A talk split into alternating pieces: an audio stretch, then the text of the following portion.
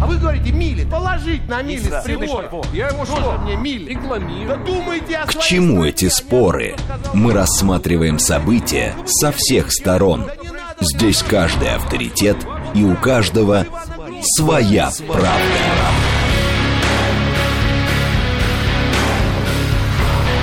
Актуальные темы и экспертные мнения.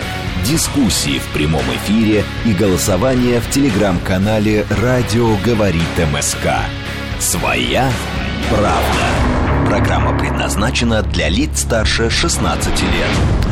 Программа «Своя правда». Э, Сегодня у нас 18 мая, четверг. Сейчас 17 часов 7 минут. Меня зовут Юрий Буткин. В этом часе действительно у нас одна тема. Кроме того, мы следим за лентами новостей и за тем, что творится на московских дорогах. А тема, которую мы будем обсуждать, это э, необходимость или возможность или желание вернуть э, систему распределения в российских высших учебных заведениях. 56% выступает за то, что к этой системе надо вернуться. А что за система? Может ли она сейчас работать? Все это мы будем обсуждать. Параллельно следим за срочными сообщениями. Рисков для жизни и здоровья жителей Москвы из-за птичьего гриппа нет. Это срочное заявление Роспотребнадзора. Если кто не в курсе, то в некоторых районах Москвы сегодня Сергей Собянин э, ввел, соответственно, карантин по птичьему гриппу. Теперь вот говорят, что это скорее не для жителей Москвы, а для птиц, которые там. Э, карантин. Рисков для жизни и здоровья жителей Москвы из-за птичьего гриппа нет. Еще раз напомню, срочное заявление Роспотребнадзора. Что еще из срочных сообщений есть? Давайте посмотрим. Э, Бандиты напали на деревню в Чаде, 12 человек убиты. Это РИА Новости в эти минуты появляются. И еще вот про Москву. Россети подключили к электроснабжению строящуюся дорогу в Новой Москве. Пока без подробностей. Возможно, в ближайшее время выясним, о какой дороге конкретно идет речь. И вот еще. Смотрите, аналоги IKEA продолжают размножаться в э, Российской Федерации. Мы уже помним про белорас, бе- белорусскую э, белорусский аналог. Теперь вот арабский аналог IKEA может появиться э, в России. Арабская сеть Homebox с аналогами икейских товаров может открыть свой первый магазин в России. Об этом пишет агентство РИА со ссылкой на вице-президента Союза торговых центров стран Ближнего Востока. Следим за новостями. Э, Теперь про пробки. Сегодня сложная ситуация на дорогах. 6 баллов сейчас, 7 баллов нам обещают к 6 вечера и 8 баллов э, в районе 19 часов, как максимальные пиковые на сегодня пробки. По-прежнему, напомню, очень сложно едет МКАД на юго-востоке, очень сложно едет э, в западной части третье транспортное кольцо, но, кажется, сейчас чуть лучше, чем было, к примеру, 30 минут назад. Все. Главное, э, главное сказал. Напомню, что смотреть и слушать нас можно либо в Телеграме, либо на YouTube-канале, либо в социальной сети ВКонтакте. Тема. Опрос. 56% граждан России выступают за возврат к системе распределения в вузах. 46% студентов при этом говорят, вообще-то это нарушает свободу выбора. Сервис SuperJob провел опрос э, с 2019 года. Говорит, доля тех, кто выступает за возврат, снизилась на 13%, но все равно это довольно много, 56%. В этом году чаще остальных за возврат к системе распределения выпускников вузов высказывались респонденты, которым больше 45 лет. И тут еще важно, те, у кого уже есть высшее образование, чаще говорят, что надо бы устраивать распределение, чем те, у кого высшего образования нет. Среди студентов все хуже. Ну, понятно. Студенты не хотят, чтобы э, распределение было, и только трое из каждых десяти говорят, что надо бы это дело вернуть. А, почему мы об этом говорим? Потому что есть инициатива. А, Госсовет Татарстана уже направил в Совет законодателей проект э, инициативы, согласно которому предлагается принимать студентов на бюджет э, только при условии дальнейшего трудоустройства на три года. То есть бесплатное высшее образование только при условии обязательной отработки. Так придумали в Татарстане. Максим Крангаус, профессор, профессор Высшей школы экономики и РГГУ, он первый заместитель председателя комиссии Общественной палаты по развитию высшего образования и науки. Максим Иванович, здравствуйте. Здравствуйте. На, на ваш взгляд, вот эта инициатива из Татарстана, которую, как мы видим, э, большинство граждан все-таки поддерживает, она будет способствовать развитию высшего образования? Э, Ну, она слегка пугающая, но на самом деле ее восприятие зависит от того, каким мы видим будущее, каким мы видим общество. И э, очевидно, что она понижает степень свободы выпускников значительно. А вот это плохо или хорошо, когда степень свободы выпускника понижается? Ну, для э, хороших э, выпускников, да, для тех, кто успешно занимался и может сам планировать свое будущее, это плохо, потому что это загоняет в определенные рамки. Для тех, кто ничего не планировал, ну, это не определенный способ дисциплинирования. Но я думаю, что многие будут избегать, просто всегда ведь находят способы избежать. Ну да, а, но смотрите, дальше ведь другой вопрос. Одно дело, мы же все мы понимаем, что мы говорим, когда было бы неплохо вот это сделать, потому что мы помним, как это было раньше. Так вот, раньше это все было государственное, а теперь не все государственное. Вот это обязательное распределение куда? Ну, это тоже отдельный вопрос. Э, действительно, за, за этой такой манящей э, социалистической идеей, э, конечно, скрываются различные подводные камни. Этот, этот вопрос вы очень правильно задали, потому что а, э, куда деваются компании многочисленные частные? Ну, наверное, они будут подавать заявки тоже. Так, по крайней мере, хочется верить, но, с другой стороны, деньги платит государство, значит, оно заказывает музыку. Здесь, на самом деле, вопрос еще один очень важный. Это вопрос об ответственности государства. Вообще говоря, сфера образования, как и медицины, это такая, скорее, обязанность государства, а не то, чтобы мы должны благодарить государство за то, что оно платит за это деньги. Да вы что? Опять, мы... это, это вообще это новый поворот. То есть мы не должны благодарить государство за, что, за то, что оно нас выучило и вылечило? Ну, государство уже платили, наши родители платили налоги, мы ну, вообще, да. налоги, чтобы наших детей э, учили. Это некоторое перераспределение бюджета. И, собственно, конечно, мне кажется, что э, мы хотим нашим детям хорошего, интересного, яркого будущего – и в этом смысле мы готовы платить деньги и через налоги, и помимо налогов просто вкладывать в детей деньги. Так что, э, но у государства, как мне кажется, эта миссия, безусловно, присутствует так же, как поддержка медицинская. Ну, э, подождите, с другой стороны, ведь э, как, какая-то часть вот подобного рода взаимоотношений, насколько я понимаю, существует и сейчас. Э, если это ввести, допустим, и если мы исходим из того, что, ну, пусть раз государство платит, ну, и распределять их будут на государственные должности какие-то, а должностей хватит таких рабочих мест? Ну, конечно, конечно, э, нет. Но тогда будет следующий вопрос. А давайте государство будет еще и планировать. Ведь во многом государство сейчас планирует образовательную сферу, предлагая вот эти бесплатные места. Э, есть же и платные места, поэтому я могу пойти учиться платно куда-то. Значит, я вроде бы не подлежу распределению, если я студент, плативший. Ну, тут вот нигде не написано, что это должно быть э, система распределения э, для, только для тех, кто учится за государственные деньги. Ну, тогда вообще все странно. Это же оправдывается тем, что государство за вас платит, поэтому вы ему должны.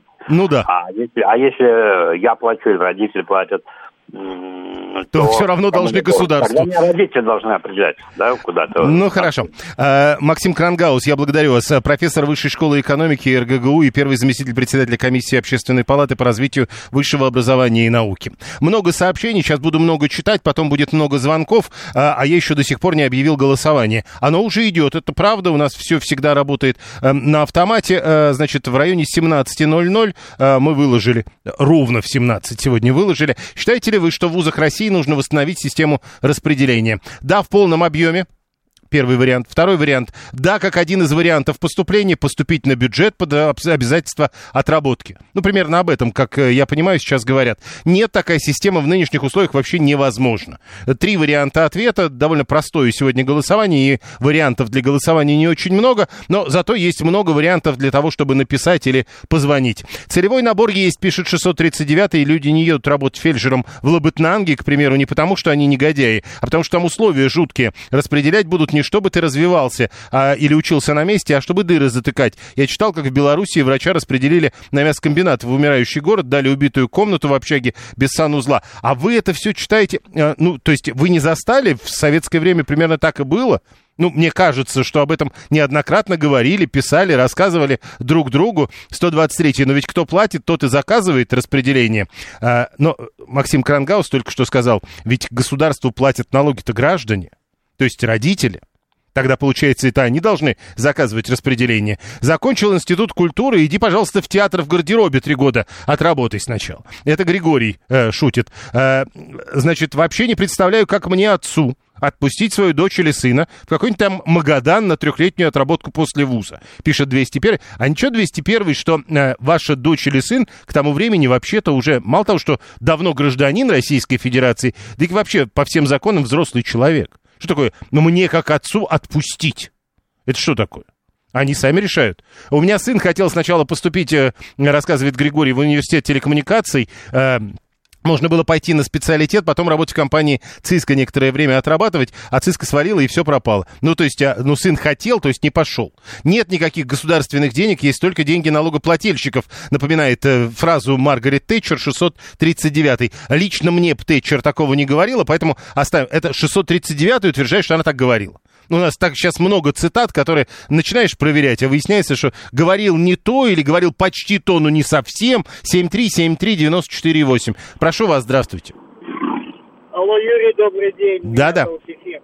А, смотрите, какая ситуация. Распределение допустимо только в тех условиях, если дальнейшая работа данного студента, ну, выпускника, будет именно только в бюджетной сфере. Я могу обосновать, почему элементарно. Сейчас в большинстве случаев, э, скажем так, реальный сектор экономики, ну вот я работаю в строительстве, он весь практически на конкурсной основе. Везде работают частные компании. А вот бюджетники, которые там сидят, так называемые а, отделы, допустим, там капитального строительства или прочее, это уже совершенно другое. Теперь представьте, если туда распределяют студента без опыта работы, без ничего. Каким образом он сможет осуществлять функцию? Подождите, Поэтому секунду, я... секунду, секунду, я должен вас спросить. То есть, а, а как вы-то вообще себе тогда видите, что со студентами, которые получили высшее образование, тогда делать?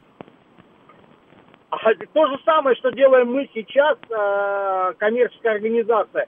Мы заключаем договоры э, с колледжами, берем студентов после третьего курса, после четвертого курса на практику к себе – начинаем, э, даем им возможность практиковаться, а уже непосредственно сами смотрим, если ребята какие-то толковые, то пытаемся создавать им условия для того, что приглашаем к себе на работу. Mm, а то, есть, э, уже никак. то есть не заставлять работать, а наоборот выбирать лучших на эту работу.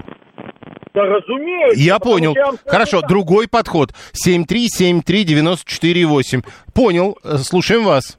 А, здравствуйте, Кот Москва. Я немножко еще э, с другой стороны бы зашел. А в плане военных вузов. Вот я закончил военный вуз и как бы сталкивался с таким, что, ну, к примеру, вот э, я из средней полосы России, да, ну, не, ну сейчас жил в Москве, но а, вырос и поступал э, из другой области.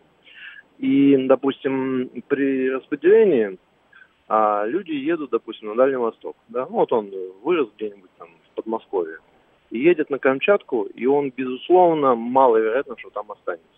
Он служит пять лет, э, потом уходит. А, вот, может быть, есть смысл э, призывать брать вот в эти же военные вузы людей, которые на местах. То есть они приезжают туда домой служить. И это немножко уже другая история. Ну, это вообще это другая я... история. Я не очень понимаю, как это даже с нашей темой-то связать. А, ну, э, связать очень просто. А люди э, более охотно возвращаются, получив образование, домой.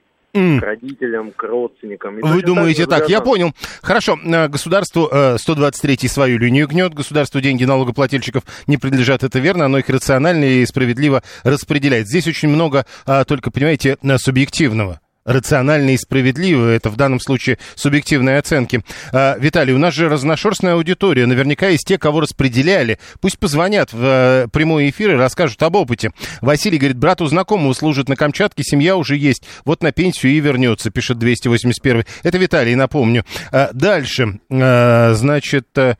Э, да, опять жалобы на навигаторы, кстати, у нас. Что-то последнее время их стало больше.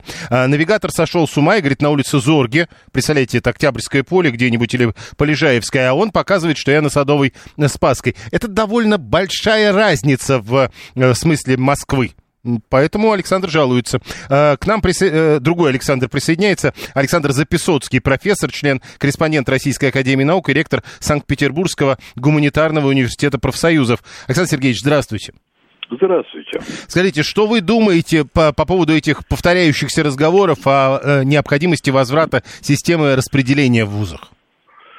Вы знаете, я думаю, что есть вещи, которые никогда не получается делать частично.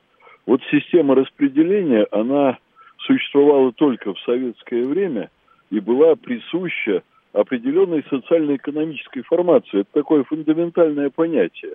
И никогда в истории человечества вы не могли бы найти какую-то другую систему, другую организацию государственной жизни, где существовала бы система распределения. Но вот нигде этого не было. И, наверное, у нас есть очень серьезные, авторитетные, умные люди в различных структурах власти, которые могут это предлагать. Но когда доходит дело до практического осмысления, обсуждения и так далее, чем больше обсуждаешь, тем понятнее, что это сделать невозможно. Более того, вот если начинать рассматривать все это шаг за шагом, то может оказаться, что в определенной ситуации вот эта система распределения, она приведет к тому, что распределяться будут самые неспособные люди, ну, условно говоря, двоечники. А люди энергичные, люди, способные зарабатывать и так далее, они, ну, скажем, один из вариантов я могу вам назвать, они будут поступать на бесплатное, а когда будут заканчивать вузы, они будут говорить, а мы не будем отрабатывать. И у государства практически не будет никакого способа, как сказать, оплатите обучение. Вот. И они скажут, да, пожалуйста, конечно, мы вам вернем эти деньги, мы от вас откупимся. И тогда что останется у государства? Это вот, к примеру, один из вариантов, очень реально.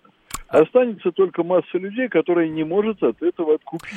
А, вообще, у меня вот, кстати, раз уж вы сказали, что э, в свое время только эта система работала, а вот в то время, когда она была в той системе, советской системе, можно ли говорить, что это распределение было эффективной историей? Ну, там были свои плюсы и были свои минусы, но огромное количество талантливых, серьезных людей уезжало э, в самые отдаленные уголки страны. Вот, например, в нашем ВУЗе, который существует уже около ста лет, скоро будем столетие праздновать, целый ряд профессоров, которые потом были эпохами вот в своих областях знания, они уезжали по распределению, скажем, закончив институт культуры Ленинградский, Читу, в Улан-Удэ и так далее, и там несколько лет работали. Вот. Один из э, моих самых любимых академиков, самых любимых по ну, качеству своих работ высоких в области образования, Олег Ермолаевич Лебедев. Ему сейчас примерно в районе 9-90 лет. Вот. Он где-то, по-моему, там на Дальнем Востоке провел свою юность. Это в какой-то степени было полезно. Ну, знаете, тогда Э, в обществе были совершенно другие настроения совершенно другие ценности. И совершенно не считалось зазорным поехать куда-то в глушь, там поработать и отдать долги стране. Сейчас господствует совершенно иная идеология. Вот по Конституции вроде бы ее не положено иметь, а она есть. Урви от жизни как можно больше, а стране отдай как можно меньше. Вот с такой идеологией, понимаете, вводить систему распределения – ну, я думаю, что это очень затруднительно. Ну, слушайте, ну это же как да, тогда да. говорили, не умеешь, научишь, э, научим, не хочешь, заставим. Ну, в общем, да. Но никто не считал зазорным покорять целину, спахивать там какие-то места, где ничего, кроме бурьяна, не росло. Вот. И идеалы были у людей такие, что считалось это делом благородным. Поехать куда-то, ну, я не знаю, вот стоящий совхоз – работать учительницей в деревне, где нет горячей воды центрального снабжения. Сейчас вся общественная практика настраивает людей на совершенно иное. Поэтому попытки ввести распределение, они будут сталкиваться с вот этой идеологией и философией, которая пронизывает жизнь уже многих поколений россиян последние 30 лет. Хорошо, тогда еще одну вещь, если можно, я уточню. А, Григорий тут, правда, пишет, что ваш университет платный почти для всех. А как вообще это а, определяется? Вот доля тех, кто на бюджете, и доля тех, кто платит за свое обучение? Я думаю, что Григорий вообще не понимает, что он пишет. Потому что сейчас любой вуз, который дает очень высокое качество, имеет высокий конкурс, он имеет очень существенную долю платного обучения. Вот у нас на сегодня конкурс самый высокий в Петербурге. Прошлым летом он был 79 человек на место. И у нас, конечно, существенное количество людей на платном обучении, но при этом я замечу, это элита. Это элита страны. У нас, когда не было государственных бюджетных мест, у нас 10% на платном обучались золотые медалисты. А были вузы, где еще больше обучалось на платном золотых медалистов. Но это были вузы, которые себе делали репутацию в более ранние периоды, и потом уже родители своих детей туда посылали. Наша репутация, она вот такая очень яркая, современная, связана с последним 30-летием. Вот. А в общем, конечно, люди ведь идут со своими деньгами туда, где они считают, что деньги потом себя отработают. Но просто не устанавливается какое-то э, соотношение, Нет. допустим. Нет, вы знаете, это было в самом начале перехода на платное образование в нашей стране в начале 90-х. Там действовал такой, э, э такой норматив не больше 20% платных студентов.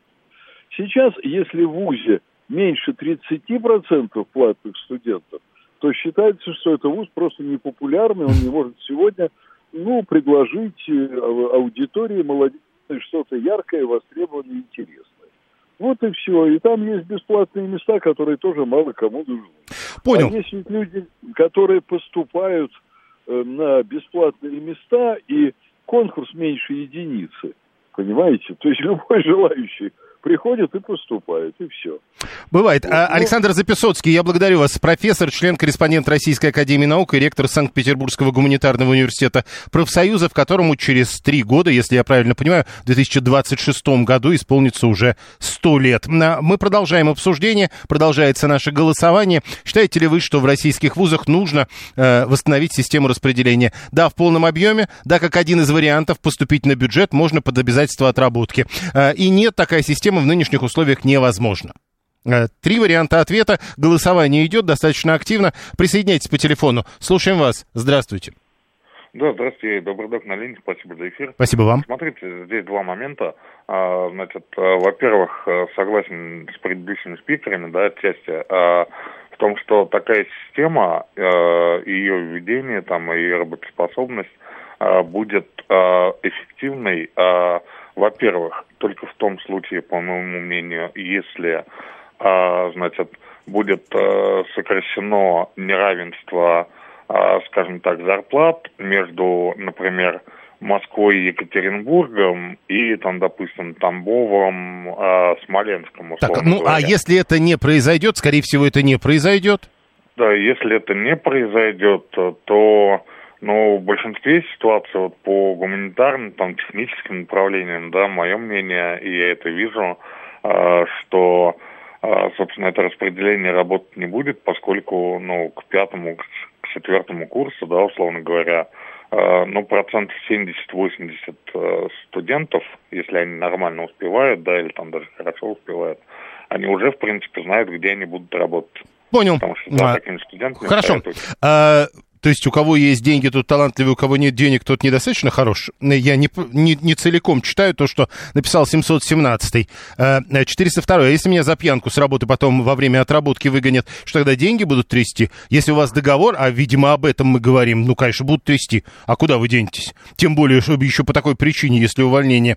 Это же инфантилизм какой-то. Я ничего делать не буду, вы меня распределите, я решу, куда идти. Я думаю, выпускник должен сам участвовать в своей судьбе. Только конкурсная основа, только хорошие э, рекрутеры и отделы кадров, которые ищут лучшие кадры для компании. Так это должно работать. А, Виталий, мне кажется, в контексте этой темы стоит вспомнить, что наши сограждане, причем далеко не студенты, не очень мобильны. Они не готовы переезжать с места на место, даже если зарплата будет 150 тысяч, в Калагриве мужик из Москвы или Твери вряд ли туда поедет утверждает Виталий. А, дальше. 550 Я правильно понимаю, что обязать отрабатывать могут только бюджетников? То есть, если специалист высокого класса, он где-то требуется, научился на свои деньги, обязать его государство отрабатывать не имеет права. Ну вот это отдельные вопросы, об этом мы тоже уже сегодня говорили. Голосование продолжается прямо сейчас. А, новости, потом реклама, потом продолжим рождение. Актуальные темы и экспертные мнения, дискуссии в прямом эфире и голосование в телеграм-канале «Радио говорит МСК». Своя правда. Продолжаем. Мы сегодня четверг, 18 мая, сейчас 17.36. Меня зовут Юрий Буткин. Мы э, на радио «Говорит Москва». В этом часе обсуждаем одну тему в рамках программы «Своя правда». Система распределения в вузах. Надо или можно ли ее вернуть? Вот это все у нас сегодня. Параллельно следим за пробками. Они семибальные. Нам обещают 8 баллов к 7 часам вечера. Но 7 баллов обещали в 6, а сейчас половина э, шестого. И уже довольно давно семибальные пробки в городе. Так что, может быть, и 8 баллов это будет не предел на сегодня сегодня. А, теперь мы следим за лентами новостей, за срочными сообщениями. Когда и если они будут появляться, я буду их зачитывать. И, э, собственно, голосование еще у нас есть. Мы спрашиваем, что вы думаете по поводу восстановления системы распределения. Телеграм-канал «Радио говорит МСК». Заходите, находите голосование, которое мы выложили ровно в 17.00, а после того, как проголосуете, э, присоединяйтесь по телефону 7373948. Прошу вас, здравствуйте. Алло. Да-да. Добрый день, меня зовут Анна. Понимаете, какая штука, Юрий Викторович? С теми, кто учится на бюджете, на бюджете, конечно, эта система в общем может пойти. То, что вот сказал предыдущий спикер, будут взыскивать за учебу, будут взыскивать за учебу, но еще есть вариант, когда могут взыскать за упущенную выгоду тем предприятиям, на которые он предположительно должен был быть распределен, а не пошел.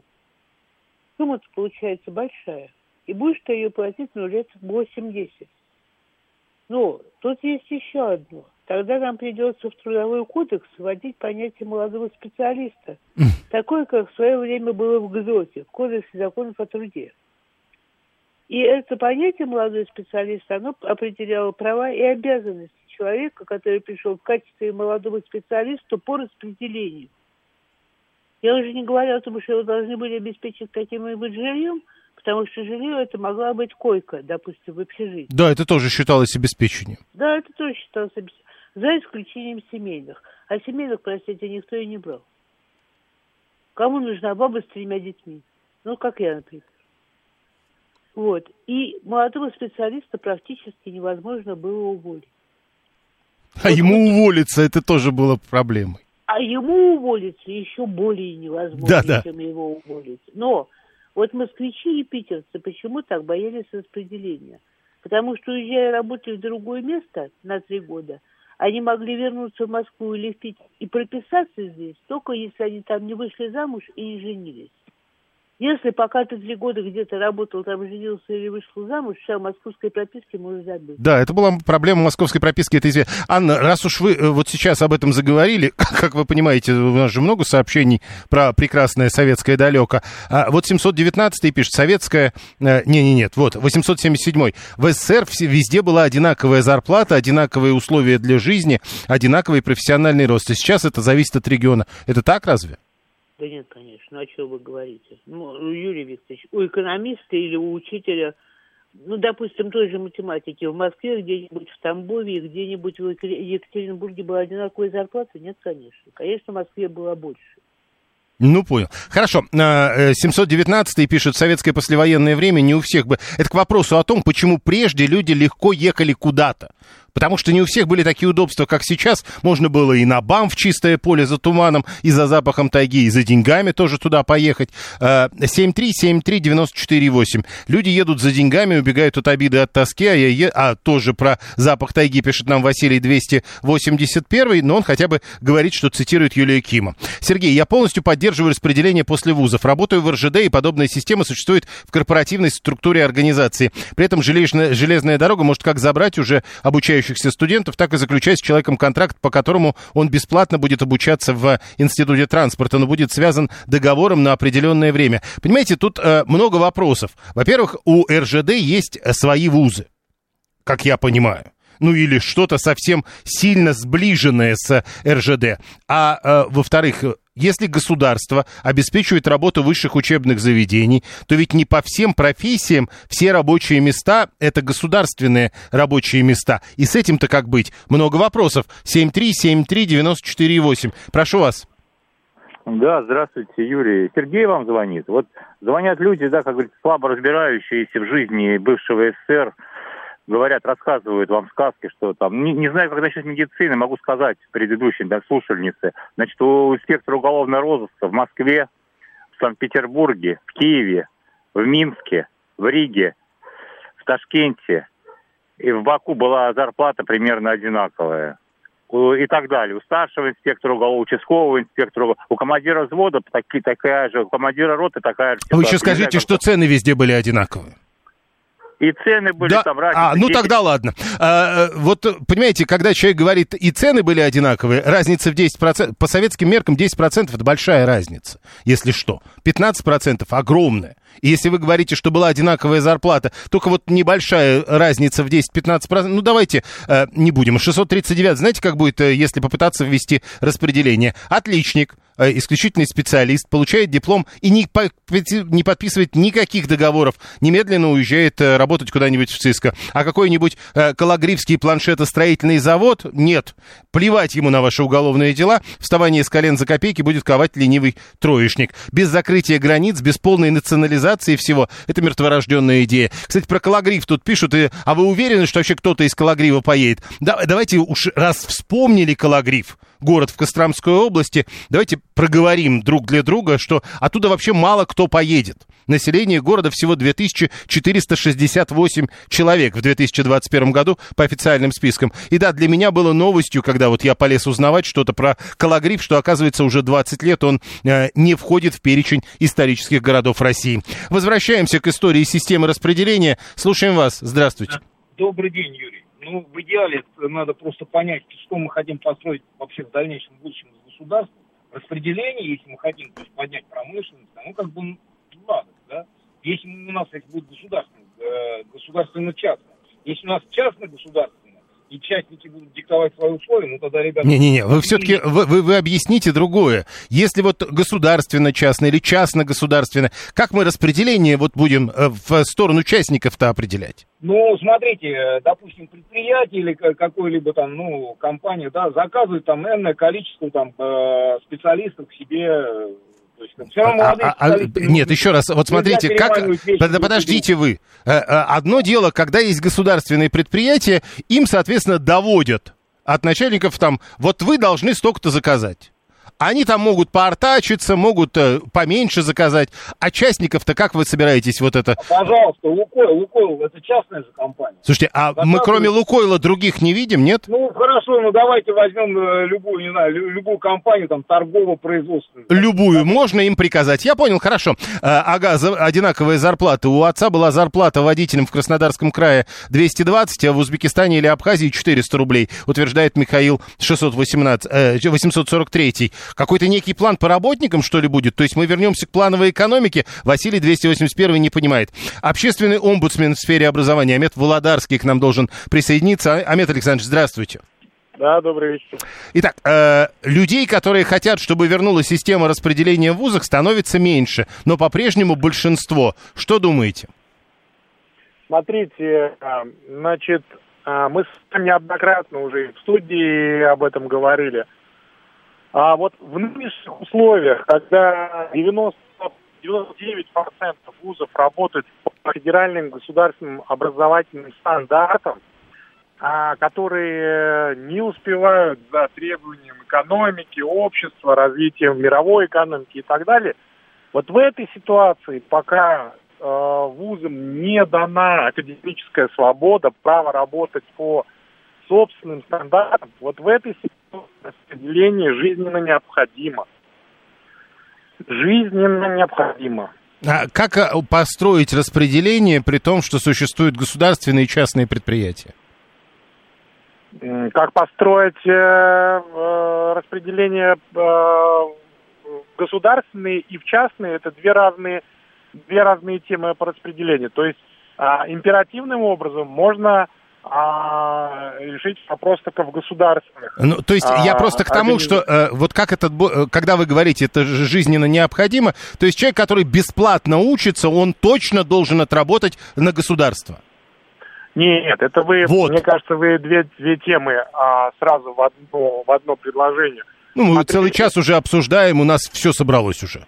Да, смотрите, значит, а, значит, если мы говорим, то если есть некий тезис, что а, ребенок должен вернуть некую сумму, которую государство потратило на него за там 5-6 лет обучения, А, это, это одна тема, это вопрос а, возврата денег. Он тоже не совсем правильный, когда возникает а, у общества а, такие требования, потому что а, государство обучает этого студента за счет денег, которые заплатили его родители, его предки, его а, предприятия, где э, родители работают и так далее. Да, это мы уже а, как раз, вот к этому выводу мы уже как раз пришли. Нет, не должен. Дальше. Да, не, значит, второй вопрос. Еще раз говорю, когда, то есть, и вот в первом моем ответе он а, уже за, был, была заложена функция, что нужно отменить федеральный государственный образовательный стандарт и дать возможность вузам работать по собственным стандартам, и тогда будет действительно реальный а реальная конкуренция на рынке дипломов, на рынке специалистов, правильнее сказать. Тогда не нужно будет нам заниматься распределением. Сегодня, когда все а, как под копирку имеют одинаковые дипломы и одинаковые условные плюс-минус знания, а, значит, а, жизненно необходимо распределение, потому что сам а, ребенок а, с такими знаниями ему устроиться будет сложно, если он, конечно, в течение пяти лет не занимался дополнительно апгрейдом и, как мы с вами говорили, не получал дополнительное модульное профессиональное То есть самому ребенку надо. Хорошо, тогда почему сами дети-то против выступают этого? А потому что они боятся обязаловки. Они боятся, что будет обязательное, а, обязательное распределение туда, куда они не хотят. Ну так так и будет. Так вот, я про это и говорю, как в советские времена там педагога, э, скажем, с Ленинского университета отправляли а, куда-нибудь э, в Якутию поднимать. Э, я не говорю, что это хорошо или плохо, но ему не хотелось.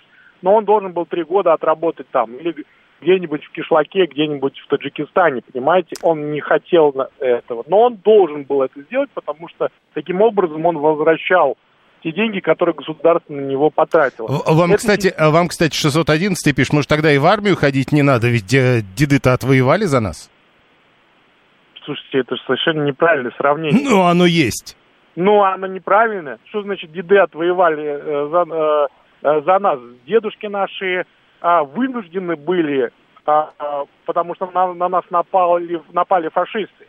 И дедушки, герои, действительно встали как один под ружье ну, совершенно неправильное значение. Не, Что нет, это, это примерно не, как не, тоже... Не, не, не, можно я закончу? Подождите секундочку. Да нет, просто и мы нас... платим налоги, и они платят налоги, нет, и родители платят. правильно, нужна профессиональная армия. Нужна профессиональная армия, которая не, не вот так вот 18 исполнился и пошел э, портянки надел, и непонятно, чем ты там занимаешься. Нужна профессиональная армия э, с нормальной учебкой, с, с нормальными э, образовательными организациями, которые при в, при военных будет и так далее. Но это уже совершенно другой вопрос. А почему вот этот человек, который написал, он что хочет, чтобы его ребенка а, насильно отправили в какое-то э, какое-то государственное учреждение, которое не смогло справиться с, э, решением э, экономических вопросов э, закрывать дыры не так. плохого мен- менеджмента. Не, не, не так. 123 а пишет, вот большинство выпускников сейчас мыкаются после окончания вузов, и распределение они сочтут для себя за благо. Еще раз напомню, несмотря Согласен. на то, что у нас есть опрос, в котором сказано, 46% э, говорят, это нарушает нашу свободу выбора. Согласен. Я поэтому и сказал вначале, что сегодня это жизненно необходимо, потому что сами студенты, имея вот это образование, практически, а, которое было по госстандартам, они себе работу достойную э, найти не могут, тем более, что там хороший работодатель, да, на хорошую работу просит людей уже с опытом, понимаете? Вот, поэтому сегодня, пока вузы а, не добились своего права работать по собственным стандартам, сегодня жизненно необходимо mm-hmm. вот этих ребят устраивать устраивать. Понял, спасибо. Амет Володарский, общественный омбудсмен в сфере образования. Александр, я бы с удовольствием бесплатно отучился и поехал работать по направлению. Но я родился не в то время, в межвременье, так сказать. Понимаете, Александр, а это ведь всегда кажется, что э, мне бы так, как у них, то я бы, конечно, да. Но вот представьте себе ситуацию. Вы бесплатно учитесь, а потом э, вам говорят, вы поедете на 5 лет э, работать куда-нибудь, скажем, за 5 тысяч километров. и при этом э, до ближайшего города будет еще 55 километров. И вы э, тогда будете работать, э, думать иначе. Я бы с удовольствием поехал работать по этому направлению. Э, боюсь, что это было бы не так.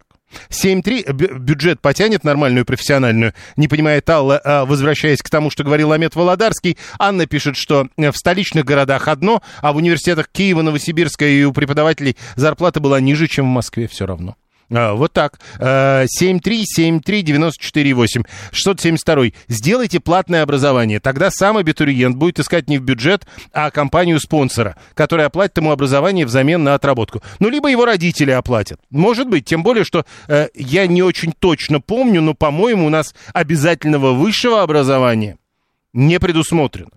Вот чтобы так, вот бесплатное высшее гарантированно все. Что-то такого я не помню. 89-й, мне 26. 20 лет прожил в Курской области, в Железногорске. Второй мест, второе место жительства Ростов-на-Дону, куда меня распределила Родина для срочной службы в армии. Я там подписал контракт, остался служить. Четыре года отдал службу в Министерстве обороны. Я бы все-таки только не называл а, вот это распределением мы все-таки распределение после вузов. А вот для срочной службы это не, не то распределение. Ничуть не жалею о принятом решении о переезде в другой регион. Отличный опыт. В Москве проживаю два года, жизнь наладил, вышел на стабильность. Ну вот, а это другая история. Мы не обсуждаем ее. А, кто-то уже упоминал, что у нас люди не любят переезжать. Вы говорите о том, что это хорошо. Это работает. Но это другая история. 7373948. Слушаем вас. Здравствуйте. Алло. Здравствуйте. Прошу. Юрий. Я хотела бы сказать э, такую вещь, э, что я вот разговаривала с студентами, э, ну, когда еще до пандемии, и они мне, ну, так у меня специальность была связана с этим, чтобы делать опрос со студентами, и они мне говорили э, такую вещь, что они вот отучатся – так сказать, э, ну, они на бесплатном, на бюджетном э, учились. И тут же их дорога лежит за границу. Они это говорили совершенно откровенно и совершенно не комплексуясь. Но я хочу, это вот одна тенденция, еще сказать вот такую вещь. У меня и отец, и мать в сорок седьмом году, ну, того века, заканчивали два вуза платных. И их потом распределили и они, кстати говоря, были очень довольны, потому что так бы они, собственно говоря, мыкались. Но где бы они находили работу, у них были гуманитарные вузы. А я вот сама лично, я училась на, на вечернем вузе в МГУ. И очень страдала и завидовала всем дневникам потому что, ну, у них распределение, у них все, а я работала, вкалывала. И кор... вкалывала и училась. Вот. И, но в то же время распределение я сама нашла сама себе ну, через знакомых. И поэтому здесь такие качели, такие балансы, э, ну, Ну да, э, не, вот а представьте людей. себе, а, вы нашли распределение через знакомых, а да. нет, вас распределят куда положено. Правильно. Но я хочу сказать, что распределение, оно лучше, чем не распределение. А тогда еще раз, вот вы тогда, может быть, попробуйте объяснить мне, а почему тогда 46 студентов говорят, что это нарушает их свободу? Э, понимаете, они просто еще жизни не нюхали. У mm. них свобода... Их надо ткнуть, них... их надо ткнуть, как котенка. Нет, а им, как? им надо им надо показать дорогу, потому что они будут болтаться между небом и землей, пока не найдут хорошую зарплату. А за хорошую зарплату это не факт, что это хорошая работа. А, а вы вот. думаете, а по распределению будет хорошая зарплата и хорошая работа? Ну, я не такой оптимист, но все-таки, когда тебе дают вот эту руку, как говорится, помощи... Это не рука надо... помощи, извините, это э, туда не ходи, сюда ходи. Это другая Почему? рука. Если, предположим, я живу в Москве, но не могу найти работу, а мне дают распределение в Харьков, ну, не сегодняшняя ситуация, а вот бывшая, а почему не поехать в Харьков, не набраться там опыта? Действительно, почему не поехать? Да-да-да, мы уже сегодня говорили, почему-то никто не хочет ехать в Калагриф. Ну, давайте, э, Алексин, к примеру, Виталий говорит, еще вариант. Да, ощущения будут не те, как в каком-то 78 году, в советские времена. Но наверняка ведь какие-то, какая-то работа в этом регионе сейчас есть. А, 639, да есть уже целевые наборы. Лукойл может подписать договор с абитуриентом. Они оплатят обучение потом с отработкой, ну и так далее. Э, отстаньте, мол, вузов. Это работает, больше не надо. 7373948. Через три минуты будем подводить итоги. Мы спрашиваем вас в телеграм-канале «Радио говорит МСК», что вы думаете думаете, надо возвращать систему отработки после вузов или не надо? Слушаем вас, здравствуйте. Э, добрый день, Михаил. Э, считаю, что надо. Но мне при советской власти повезло, я попал, э, ну не по профилю, но попал на Туполевский завод и рад этому. А если кому не повезло... Мало кому не повезло. Что-то у нас всем повезло, хорошо попали.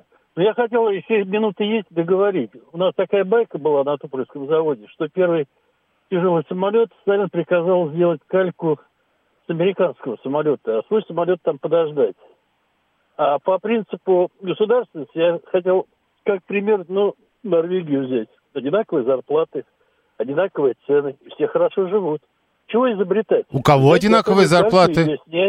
Подождите, у кого одинаковые зарплаты? у норвежцев в среднем одинаковые зарплаты. Да что Я вы? долго был. Одинаковые цены в магазине. Одинаковые в каком смысле?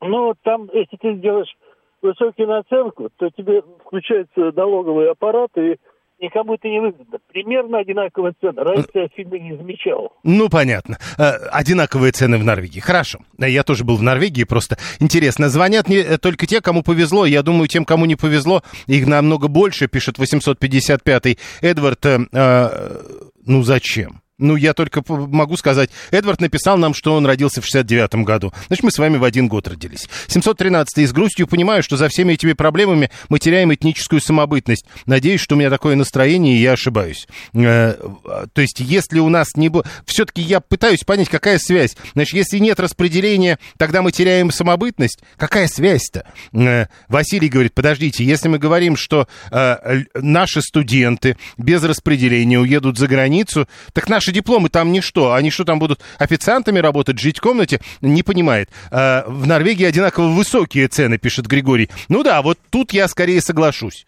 В Норвегии одинаково высокие цены, и вот эта разница между высокой ценой в одном магазине и высокой ценой в другом магазине кажется нам не принципиальной. 7373948, еще один звонок, и будем подводить, наверное, итоги. Прошу вас, здравствуйте. А, э, здравствуйте. Вот две секунды скажу, почему распределение это хорошо.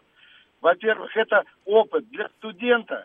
Во-вторых, это дополнительные а, обучение и знания для той территории, куда его отправят.